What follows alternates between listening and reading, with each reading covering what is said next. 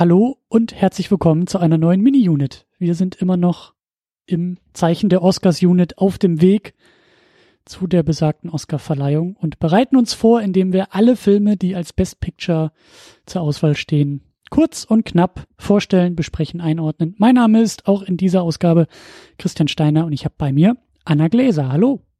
Hallo. Wir beide wollen über Green Book sprechen. Ich musste dich, glaube ich, gar nicht überreden zu dem Film, oder? Den wolltest du auch gucken. Ich wollte den gern gucken, ja. Da bin ich beruhigt. du musstest mich nicht überreden.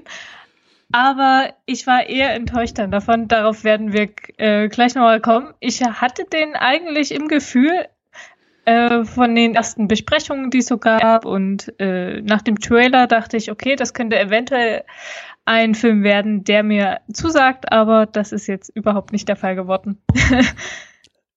bin, ich bin beruhigt, weil mir ja. sagt er auch nicht so sehr zu und ähm, da sind wir zumindest äh, auf einer Wellenlänge und wollen mal gucken, warum der uns nicht so sehr zusagt. Äh, vorher vielleicht ein paar Infos noch zu dem Film. Also wir werden den nicht spoilern, wir wollen den nicht spoilern, äh, weil der ja auch noch relativ frisch im Kino ist. Aber ähm, ich meine, so viel gibt's da auch nicht zu spoilern, weil der Film auch sehr, sehr, sehr vorhersehbar ist. Ähm, dennoch, ähm, Regie führte Peter Farrelly, der, als ich so nachgeguckt habe, was der sonst so gemacht hat, eher für so Klamauk-Geschichten. Dumm und Dümmer hat er irgendwie ähm, inszeniert. Genau, ja. Ich glaube hier, ähm, ähm, ich glaube irgend so ein Ding mit Cameron Diaz. Ähm, was war das noch? Äh, Me, Myself and Irene. Ich weiß gar nicht, ob der mit ihr ist. Ihr, There's Something About Mary. Also mhm. eher so diese, diese klamaukigen, zotigen äh, Comedies. Und ähm, ja, springt hier in ein eher ernsteres äh, fällt. Dann haben wir drei Leute, die ich aufgeschrieben habe, die ich ähm, für sehr wichtig erachte, wovon eigentlich zwei, wovon eigentlich nur eine Person wichtig ist. Äh, wir haben an erster Stelle Viggo Mortensen als Tony Lip, ein, was ist er denn? Er ist ein, er ist ja kein richtiger Gangster. Er ist so ein, so ein Taugenichts. Ja ja, der sich so mit verschiedenen ähm, Jobs über Wasser hält. Äh, gern auch so kleine Betrügereien, nichts Großes. Und er sagt das, glaube ich, auch im Film. Er ist ein Bullshit-Artist. ja. Er ich denke, nicht. das beschreibt sogar äh, ganz gut. Ja, aber und und als er wird uns eingeführt hier in dem Film als Türsteher, der auch für die groben und rabiaten Momente äh, zuständig ist, äh, kein Problem hat auszuteilen, einzustecken, aber eben auch ähm, ja eine gröbere Natur hat und äh, an seiner Seite ihm gegenüber spielt Mahershala Ali als Dr. Don Shirley, ein äh, Pianist. Das Ganze ist in den 60ern verortet und ein, ein Weltklasse-Pianist, der auf Tour ist in den äh, amerikanischen Südstaaten und trotz äh, Bürgerrechtsbewegung und trotz veränderter Gesetzeslage ist da die Gleichberechtigung äh, naja, teilweise bis heute noch nicht angekommen und deshalb braucht mhm. eben der gute äh, Doktor des Klaviers ähm, sein Tony Lip als Fahrer und eben auch als, ja, später als Tourmanager, so als, als ähm, Bodyguard. Es ist so eine Mischung aus allem irgendwie, so persönlicher Assistent. Genau, ähm, ein Mann für alles. ein Mann für alles und auch da ein Mann fürs Grobe, wenn es hart auf hart kommen soll. Ja. Der Tony eben äh, für Don äh, da sein und ihm helfen und einstehen. Und dann haben wir eben noch äh, Linda Cardinelli als Dolores. Das ist die Ehefrau von Tony Lip, die gefühlt äh, zwei Minuten in dem Film auch auftaucht und ich glaube äh, drei Sätze sagt, aber auch äh, zumindest dabei ist. Genau. Und ja, die Geschichte ist halt, wie eben die beiden Männer auf so einer Art Roadtrip da durch die Südstaaten fahren und sich eine Freundschaft entwickelt und viel voneinander lernen und ganz besonders der Tony äh, viel von Don Shirley lernt und ja, das Ganze sehr ähm, genügsam mit sehr vielen schönen Schleifchen und sehr oldschool Hollywood gerecht. Mhm. Ähm, ja, so von der Seele geht. Ich weiß nicht, wie es dir ging. Du hast ja schon angedeutet, dass dir der Film jetzt nicht so zugesagt hat. Mir hat er auch nie so ja. zugesagt. Aber was ist denn dein Problem mit dem Film? Äh, der Film ist in allem, was er tut. Und das fängt bei der Figurenzeichnung an, mit, dem, mit der Handlung, mit allem, was er tut, ist er extrem plakativ. Und das äh, zieht sich von Anfang bis Ende durch. Man weiß genau, was geschehen wird. Die Figurenzeichnung ist problematisch, würde ich sogar sagen. Tony, der äh, ein Rassist ist, man kann es ja nicht anders sagen. Ähm, wenn ich an die erste Szene, das ist vielleicht auch gar nicht so viel Spoiler, das kommt ganz am Anfang. Äh, da hat er schwarze Bauarbeiter bei sich im Haus, die sich da um irgendwas gekümmert haben. Und seine Frau bietet den beiden Limonade an aus so zwei Gläsern und er schmeißt diese Gläser sofort weg, nachdem sie benutzt wurden. Mhm. Und so wird er auch eingeführt. Und äh, nun soll durch diese kleine Geschichte erzählt werden, dass ja Toni zwar ein Rassist ist, aber trotzdem ein guter Mensch. Und ich sehe das total äh, problematisch, weil das ist äh, so. Es wird ausgedrückt, dass es ja alles gar nicht so schlimm ist, weil er trotzdem ein netter Typ ist und ja das Herz am rechten Fleck hätte und dann wird es äh, extrem verharmlost, wie er so drauf ist. Mhm. Hm. Und das verändert sich meiner Meinung nach auch bis zum Schluss nicht. Auch wenn dieser Film das gerne, gerne diese Erleuchtungsgeschichte hätte, dass das äh, quasi von ihm abfällt. Aber es gibt da genug Hinweise, dass eben nicht der Fall ist. Ja, und ähm, der Film ist durchaus, also wir besprechen das Ganze ja eben auch im Kontext der Oscars und in Vorbereitung auf die Oscars und ähm, der Film ist ein bisschen später bei uns hier in Deutschland äh, angelaufen als in den USA und ich habe durchaus äh, bei den bei der Bekanntgabe der Nominierung für eben bester Film ähm, von Gegenwind äh, also habe Gegenwind gespürt mhm. gegenüber diesem Film, dass eben viele ja. Leute, die auch viele Kritiker eben, den ich irgendwie auf Twitter folge oder eben so die Teil der Diskussion sind, auch gesagt haben. Also das ist absolut unverständlich, dass der Film als bester Film nominiert wird. Ähm, eben genau aufgrund der Sachen, die du da auch äh, schon angesprochen hast. Also ähm, ich war auch etwas, ähm, wie soll ich sagen, ich war etwas äh, nicht besorgt, aber ich war schon, also ich bin mit ähm, gedämpften Erwartungen auch in den Film rein mhm. und selbst die wurden teilweise echt noch extrem unterboten. Also das, du ja. hast recht, der Film ist auch sehr vorhersehbar und sofort erkennbar. Es geht darum, dass am Ende des Tages der Tony, der etwas ähm, soll ich sagen, etwas dovere Toni, der etwas äh, gesellschaftlich auch noch auch noch äh, tiefer stehende Toni natürlich das Herz am rechten Fleck hat und am Ende des Tages aufgrund der Freundschaft mit diesem einen äh, äh, äh, schwarzen Chef, den er da hat, äh, in der Lage ist, seinen eigenen Rassismus zu überwinden. Und da gibt's dann ja auch so Andeutungen und auch so Sätze im Film, so nach dem Motto, ja, der Don Shirley ist eben auch da in den Südstaaten unterwegs, mhm. äh, weil es so schwer ist und weil er was ändern will. Und sobald er auch nur ein Herz umstimmen kann und auch nur eine äh, Seele berühren kann und vielleicht irgendwie von einem falschen Weg abbringen kann, äh, dann hat sich das schon gelohnt. Und oh Wunder, es ist sein neuer Freund Tony Lip, der ihm da durch ja. die Gegend fährt, den er eben auf dieser Reise äh, ja umstimmen kann und äh, erreichen kann und berühren kann. Und das ist so eine Geschichte, bei der ich auch dachte, wow. Also die kommt mindestens, also wenn wir wohlwollend, also die kommt Jahre zu spät, wenn nicht sogar Jahrzehnte zu spät. Ich denke eher Jahrzehnte, tatsächlich. Also diese, der Aufbau der Handlung ist so absurd deswegen. Also als gäbe es zehn Jahre, mindestens zehn Jahre Geschichte nicht, zehn Jahre Diskussion, zehn Jahre ja, Beschäftigung ja. mit diesem Thema. Die werden einfach mal komplett ausgeblendet, um sowas Plakatives nochmal auf den, auf den Tisch zu bringen. Ist ja fast wie eine Parodie, wenn man das aus ja. heutiger Sicht dann betrachtet. Ja.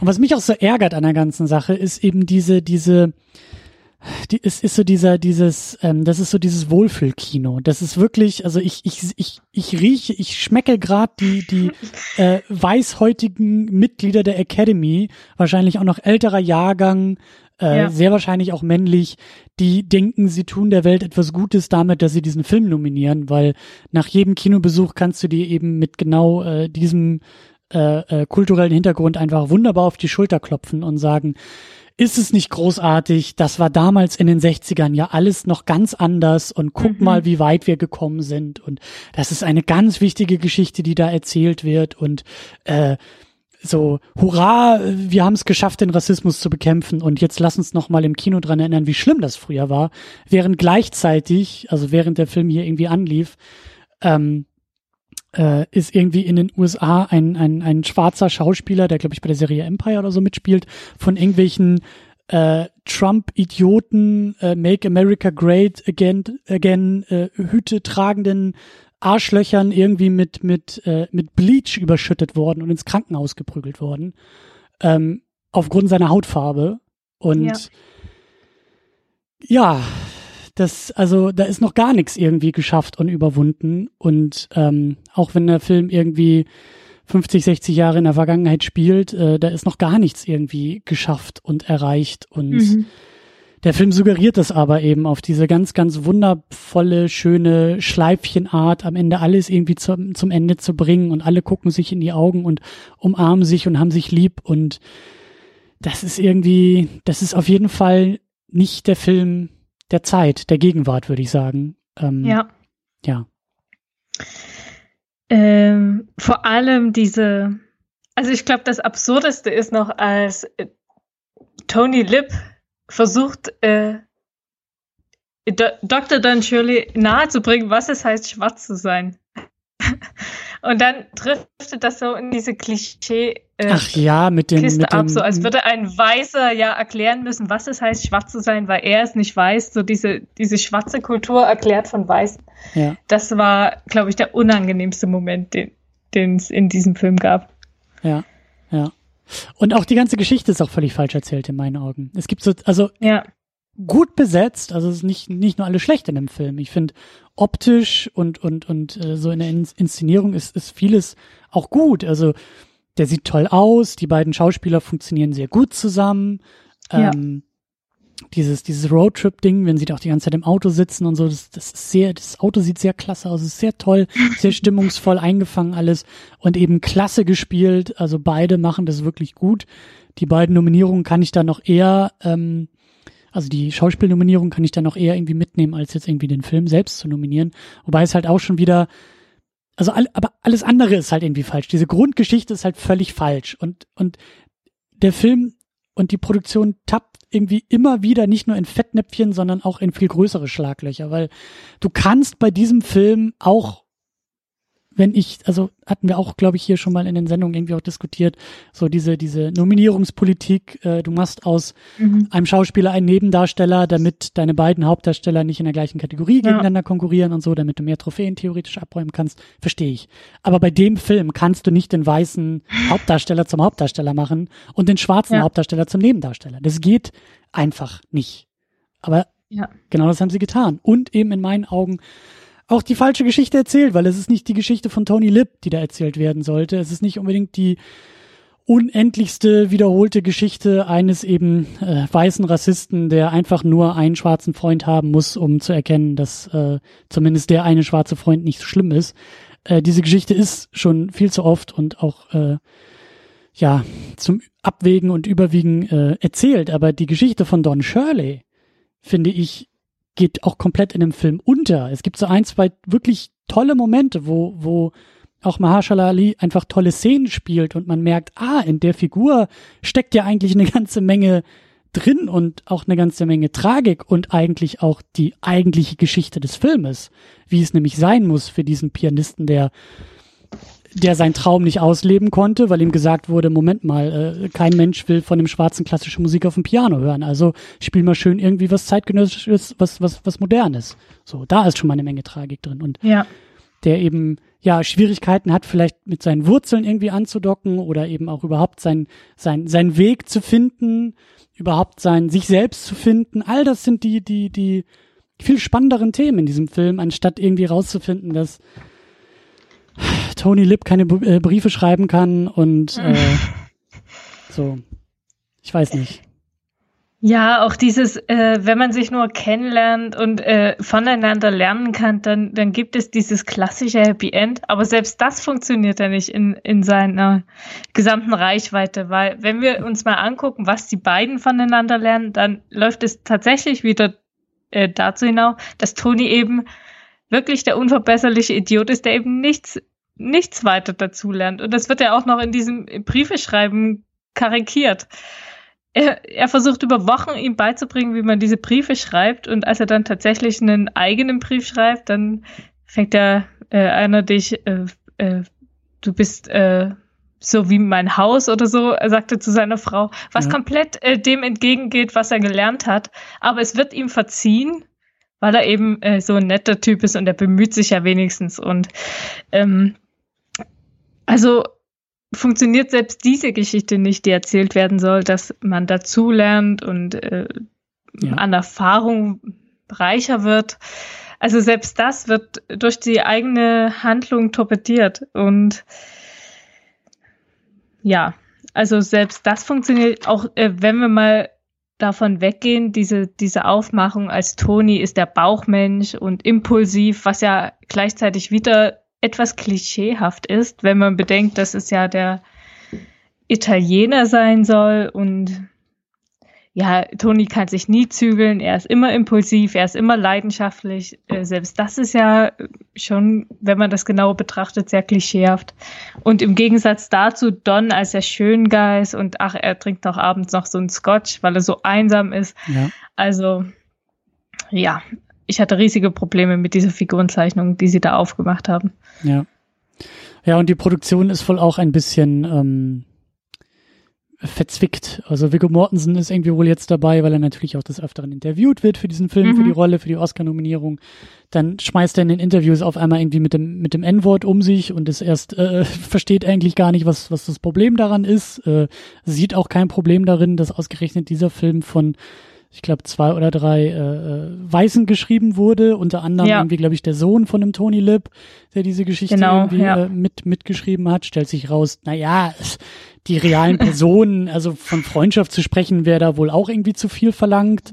Dann ist irgendwie die Familie und der Nachlass rund um Don Shirley wohl überhaupt nicht involviert gewesen in dem ganzen Film und nicht wirklich gefragt worden, was die dann irgendwie auch so dazu meinen und äh, dann hat sich Marshall Ali wohl irgendwie auch bei denen entschuldigt und weil er gesagt hat, ich wusste gar nicht, dass es überhaupt noch einen Nachlass gibt und Verwandte und Nachkommen und dass da ähm, also ne, dass er, dass er auch die hätte kontaktieren können, um die Rolle besser zu, also wo ja. man hinguckt und was man sich durchliest und ähm, die Geschichte ist total verfahren. Ja, ja, also es ist wirklich verzwickt und und und verfahren ja. und ähm, also eigentlich, also meine, meine Hoffnung ist, dass diese Oscarverleihung so schnell wie möglich kommt, dieser Film so schnell wie möglich in der Versenkung verschwindet. Ja. Äh, und wir danach nie wieder darüber sprechen. Und das Lustige ist, in der letzten Mini-Unit habe ich mit äh, Jan von den Archivtönen über Black Clansman mhm. gesprochen.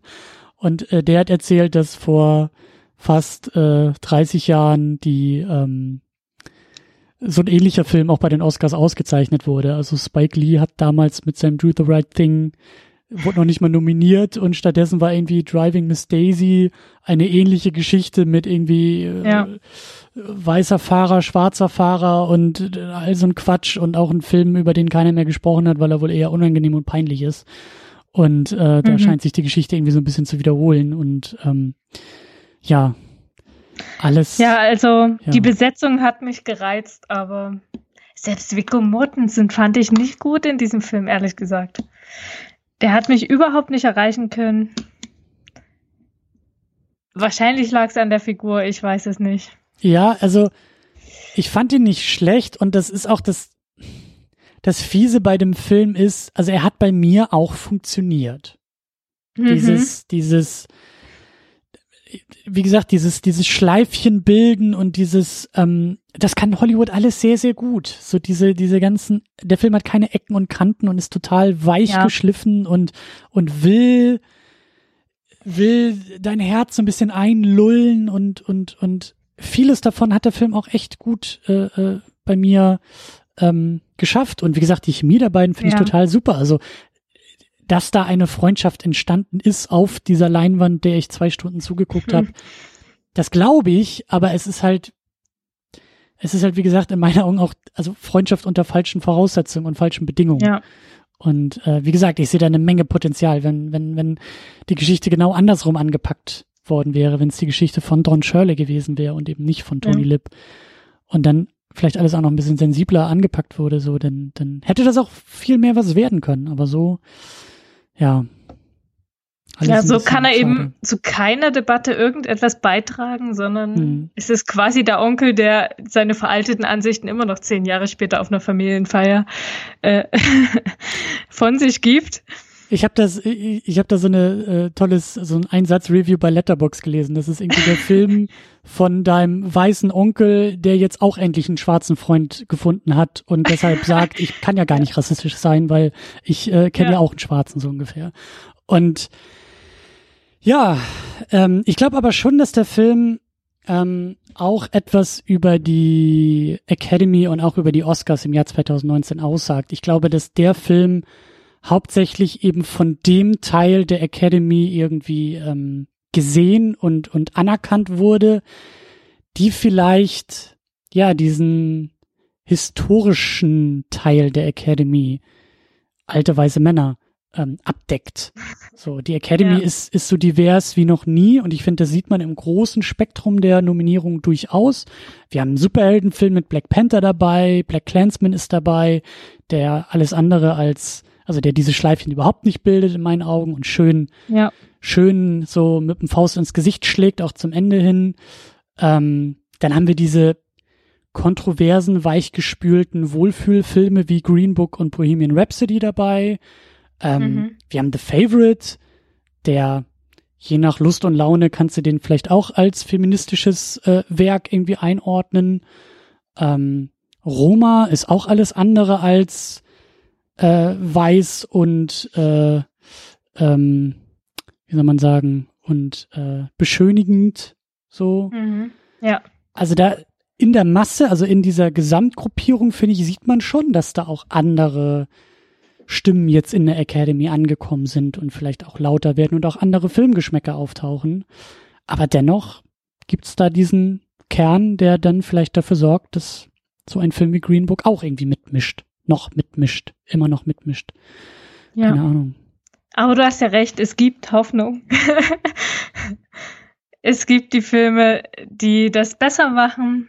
Äh, mich wundert es nur, wir hätten ja auch noch Barry Jenkins zur Wahl gehabt. Da bin ich äh, richtig böse drum. Also da ja, ich auch, bin ich, ich kurz davor, hier alles in Flammen aufgehen zu lassen, dass der ja. Film nicht nominiert wurde. Äh, äh, Beale Street, If Beale Street Could Talk. Ähm, hast du den auch schon gesehen, oder? Ich habe den schon gesehen, ja. Mhm. Ähm, fantastisch, also wirklich großartiger ja. Film. Äh, ich fand ja auch Eighth Grade ziemlich stark, den habe ich neulich gesehen. Den habe ich leider noch nicht gesehen. Ja, der ist auch so ein bisschen und äh, bei mir ja auch unterm Radar weggeflogen. Der war dann irgendwann mhm. mal bei iTunes verfügbar und dann habe ich da auch ja. mal zugeschlagen. Auch ein ganz, ganz tolles, wunderschönes, äh, wunderschöner Film äh, mit einer 13-jährigen so, Protagonistin. So fantastisch. Wenn man diese Filme eben im Blick hat, dann ärgert das umso mehr, dass da so ein Queen Book äh, in dieser besten Filmliste rumschwebt, wo er dann eigentlich in der Konkurrenz nichts zu suchen hätte. Glaubst Aber, du denn, dass der gewinnen kann in der Kategorie? Ich denke es tatsächlich schon, ehrlich gesagt. Mhm. Weil es eben dieses perfekte Hollywood-Märchen bald schon ist. Das hat ja schon was Märchenhaftes. Mhm. Und sowas ist ja ganz gern mal vorne mit dabei. ich habe auch neulich noch mal dieses Video mir angeschaut. Ich glaube, die Vanity Fair hat da mal vor ein, zwei Jahren irgendwie ein, ein Erklärbär-Video gemacht, wie dann irgendwie ja. die Abstimmung beim besten Film ist. Und ich muss ganz ehrlich sagen, ich gucke mir das jedes Jahr irgendwie mehrmals an, immer zu Oscars. ich, ich hundertprozentig verstehen tue ich es immer noch nicht so ganz, aber es ist halt irgendwie so, dass bei diesem Best Picture-Ding, also das Verfahren ist halt auch so ein bisschen ähm, tricky, weil mhm. ich glaube, es geht irgendwie darum, dass die, also nur beim besten Film ähm, ähm, geben, gibt die Academy pro Person eine, eine Reihenfolge, glaube ich, irgendwie an. Ja. Und also die sagen nicht einfach nur, das ist mein bester Film, sondern in dem Fall sind es jetzt eben acht. Das ist die Reihenfolge meiner acht besten Filme. Mhm. Und dann wird, glaube ich, geguckt, ob schon ein Kandidat davon insgesamt, glaube ich, irgendwie die Hälfte aller abgegebenen Stimmen irgendwie hat oder, oder die Hälfte aller Punkte okay, oder irgendwie sowas. Ja. Und wenn das nicht der Fall ist, dann wird wohl irgendwie der letzte Platz irgendwie weggenommen und die Stimme dafür wird dann aber irgendwie einem anderen Platz auf der Liste gut geschrieben, so lange, bis irgendwie ein Film dann in der Summe irgendwie auf die oder mehr als die Hälfte aller erreichten Stimmen oder irgendwie mhm. so erreicht. Also sehr, sehr merkwürdig und so wie ich das verstanden habe, durchaus, also kommt das durchaus solchen Crowd-Pleasern entgegen, die halt ja. vielleicht bei allen bei vielen auf der Eins und bei äh, vielen anderen zumindest weit oben sind. Ja. Und okay. das nimmt vielleicht so ein bisschen so die kontroverseren, also das, das mhm. lässt die kontroverseren Titel so ein bisschen im Nachteil. Deswegen glaube ich halt auch, dass Green Book so ein kleiner Geheimtipp sein könnte, weil sich dann vielleicht schlussendlich doch viele irgendwie so drauf einigen können und vielleicht auch in der Academy nicht genug wirklich hart dagegen sind. Weißt du, was ich ja, meine? Ja, das denke ich eben auch, ja. Wahrscheinlich wird er gar nicht bei allen auf Platz 1 stehen, aber wenn er dann so auf 2, 3 die ganze Zeit Genau, genau. rumschwebt, dann hat er eben auch eine Chance. genau, und, und dass dann einfach so die Statistik dann irgendwie da reingrätscht und ja. äh, weil vielleicht alle anderen irgendwie nicht, sich nicht einig werden können, ob The Favorite oder Roma oder äh, keine Ahnung, äh, äh Black Clansman oder so irgendwie die mhm. Eins ist und dann kommt auf einmal so aus der zweiten Reihe irgendwie einer an und sagt, ähm, naja, ich bin wenigstens am, wenigen, am wenigsten kontrovers, kontrovers oder so, ja. ja. Keine Ahnung. Ja. Hm, wir lassen uns überraschen. Wir lassen uns überraschen. Wie sieht's bei den anderen Kategorien aus? Also glaubst du, dass die beiden ähm, Herren als bester Hauptdarsteller, bester Nebendarsteller was abgreifen? Oh, ich kann es ganz schlecht einschätzen. Was denkst du? Ich weiß es auch nicht so genau. Ich bin, ich bin bei den Kategorien noch nicht ganz so, noch nicht ganz so drin, noch nicht ganz so tief ja. drin. Ähm, weiß ich nicht. Ich weiß nicht, vielleicht, also ich, auch da, so wie Mortensen, könnte sein, dass da vielleicht mhm. irgendwie auch, ähm, äh, gerade weil er diese äh, stellvertretende weiße Rolle da spielt, die sagt, äh, ach guck mal, ne, so schlimm sind wir alle gar nicht, weil am Ende des Tages äh, haben wir auch alle ein großes Herz und äh, werden ja. immer nur so von der Außenwelt als falsch eingeordnet und so, dass da vielleicht so die Sympathien irgendwie hinfliegen, könnte ich mir schon vorstellen. Ja. Drehbuch, oh Drehbuch vielleicht auch, bestes äh, Originaldrehbuch. Originaldrehbuch. Mhm. Könnte sein, vielleicht, aber eigentlich, äh, ja, also Best Picture wäre für, für mein, für mein Empfinden ein ein großer Fehler. Ja, da sind wir uns, glaube ich, einig in dieser Hinsicht. Aber wir müssen uns einfach überraschen lassen, ja. Mhm, mhm, mhm. Guckst du denn die Oscars? Ist das ein Thema für dich? Äh, eher nicht, nein. Aber ich gucke mir alle alle Ergebnisse dann an und dann ärgere ich mich ganz kurz und dann ist es für mich auch wieder vorbei. verständlich, verständlich. Ja. Das ist dann zehn Minuten am nächsten Morgen. Man guckt mal kurz durch die Liste und sagt. Hm, genau. Hm, ja, ja, ja, ähm, ja. Kann ich gut, kann ich gut verstehen. Ähm, bei uns wird's ein bisschen aufwendiger. Wir machen ja, wie gesagt, diesen Livestream durch die Nacht, durch die Oscarverleihung vom 24. auf den 25. Februar. Das ist von Sonntag auf Montag. Da dürft ihr sehr gerne live zuhören. Das ist auch ein Livestream, der für alle verfügbar ist. Da gibt es auf jeden Fall eine Menge zu besprechen und vielleicht auch zu betrinken. Mal schauen, ob auch das eine oder andere Trinkspiel spontan entsteht. Man weiß es nicht. Bei jeder Fehlentscheidung einen kurzen und nach zehn Minuten sind wir alle besoffen. Mal schauen. Und mal sehen, wie lange der Livestream dann noch geht. Show must go on. Also der Stream ist an. äh, ob man uns dann irgendwie äh, beim Schnarchen auf der Couch zuhört, ist mir dann auch egal. Aber also auf jeden Fall wird dieser Livestream unterhaltsamer als die Oscars. Das höre ich jetzt schon so raus. Das ist die Hoffnung, dass wir da vielleicht auch eine kleine, ein kleines Licht, weil ähm, so eine Nacht und so eine Oscar-Nacht kann auch ein bisschen dröge und auch ein bisschen lang ja. werden. Und falls dann eben Leute Bock haben, sich die Nacht um die Ohren zu hauen, seid ihr sehr, sehr gerne eingeladen. Auf secondunit-podcast.de slash Oscars-Unit findet ihr auch alle bisherigen Mini-Unit-Besprechungen und ausführlichen Second-Unit-Besprechungen zu Oscar-Filmen und eben auch ein Tippspiel. Da könnt ihr äh, gerne mitmachen und auch eure eigenen Tipps abgeben. Und dann können wir auch im Laufe des Abends gucken, wer es besser wusste und wer es schlechter wusste. Äh, wir sind noch dabei, ein paar Preise auch zu organisieren. Also das Ziel ist auch, dass es ein bisschen was zu gewinnen gibt. Und äh, was machen wir noch? Wir machen auf jeden Fall ähm, ja auch eine Aufzeichnung davon. Wenn ihr keinen Bock habt, live zuzuhören, dann einfach am nächsten Morgen, so wie du sagst, äh, fünf Minuten sich ärgern, aber immer noch viereinhalb Stunden uns zuhören. Das ist auch kein Problem. Das geht auch ohne äh, Schlafverzicht. Und äh, wenn ihr das alles auch unterstützen wollt, auch nachhaltig unterstützen wollt, sehr, sehr gerne. Patreon und Steady sind dafür die entsprechenden Kanäle. Da dürft ihr euch sehr gerne äh, beteiligen und reinklicken. Und ja, äh, Oscars Unit ist immer ein bisschen äh, Eskalation im Februar, aber dafür sind die Oscars in meiner Welt eben da, um einfach mal wieder mehr ins Kino zu gehen und mehr Filme zu gucken, die man vielleicht auch gar nicht so sehr gucken möchte oder nicht sofort gucken möchte. Und ja, manchmal erwischt man auch sowas wie Green Book. ja. Gut, liebe Anna, ich äh, danke dir, Gut. dass du trotzdem, äh, trotz, trotz dieses Filmes, trotz der Sichtung hier äh, mitgemacht hast und ein bisschen mitgeplaudert hast. Und äh, ja, vielen Dank für deine Zeit und vielen Dank fürs Zuhören. Vielen Dank, dass ich kommen durfte. Tschüss. Tschüss.